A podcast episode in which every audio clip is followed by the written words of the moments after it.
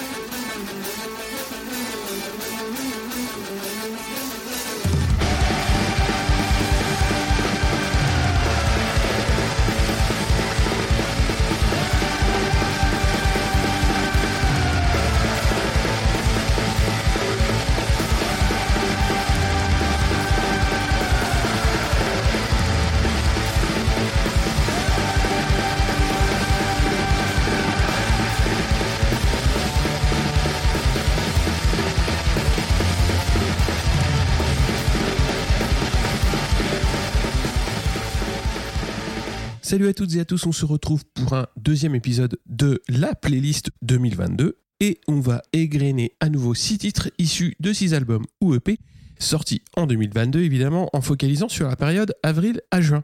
Et pour ouvrir cet épisode, c'était No Eyes du groupe La Jungle. Ils viennent de Mons, sont belges donc. Ils sont deux et ça défonce tout simplement. Roxy est à la batterie et au sample et Jim est aux guitares, à la basse, au clavier et aux voix. L'album s'appelle Ephemeral Fist, c'est hypnotique à souhait tout du long, c'est bourré de couches vaporeuses, un enchevêtrement de boucles. On est dans le krautrock, la trance, le noise rock, c'est absolument fantastique en live pour plein de raisons. La première étant l'énergie qu'il dégage à deux, et une fois ce premier effet qui se coule passé, c'est parti pour le deuxième, c'est-à-dire que vous prenez conscience que les boucles se font devant vous, la reconstruction des morceaux également, et c'est fantastique de pouvoir assister à un tel concert où le groupe allie à la fois l'énergie, comme je l'ai dit, d'excellentes compos et surtout la maîtrise technique de pouvoir remonter euh, ces châteaux de cartes complètement monstrueux. C'est vraiment un grand moment sur scène, c'est euh, vraiment à voir. Ils ont sorti leur premier album en 2013, donc ce sont des, vieux de la vieille sur le, circuit, euh, le circuit rock, punk, garage, enfin tout ce que vous voulez dans, dans ce sens-là. Et viennent de sortir une cassette live de leur un peu plus de 500e concert qui s'appelle Saint Bon Singe, enregistré à la brasserie BFM en Suisse en mai dernier. S'il passe par chez vous, donc foncez. On revient sur des, terres euh, plus habituelles euh, pour moi avec Antenne, donc un trio originaire de Lyon qui a sorti à Bogoliubski, virgule, chien, son premier EP en avril dernier. L'EP est plein de bonnes promesses dans le sens où les constructions, les cassures de rythme forment un joli condensé de ce que j'aime, c'est-à-dire beaucoup de surprises à la première écoute, justement sur les changements de structure, et qui, au fil des écoutes, deviennent familières et forment comme des points de passage qu'on attend. Une très belle entrée en matière pour eux, et j'espère qu'ils vont vite proposer la suite avec un titre de paix, j'espère plus facile à prononcer. À noter qu'il y a une session live de ce titre qui vient de sortir. Le lien est en description.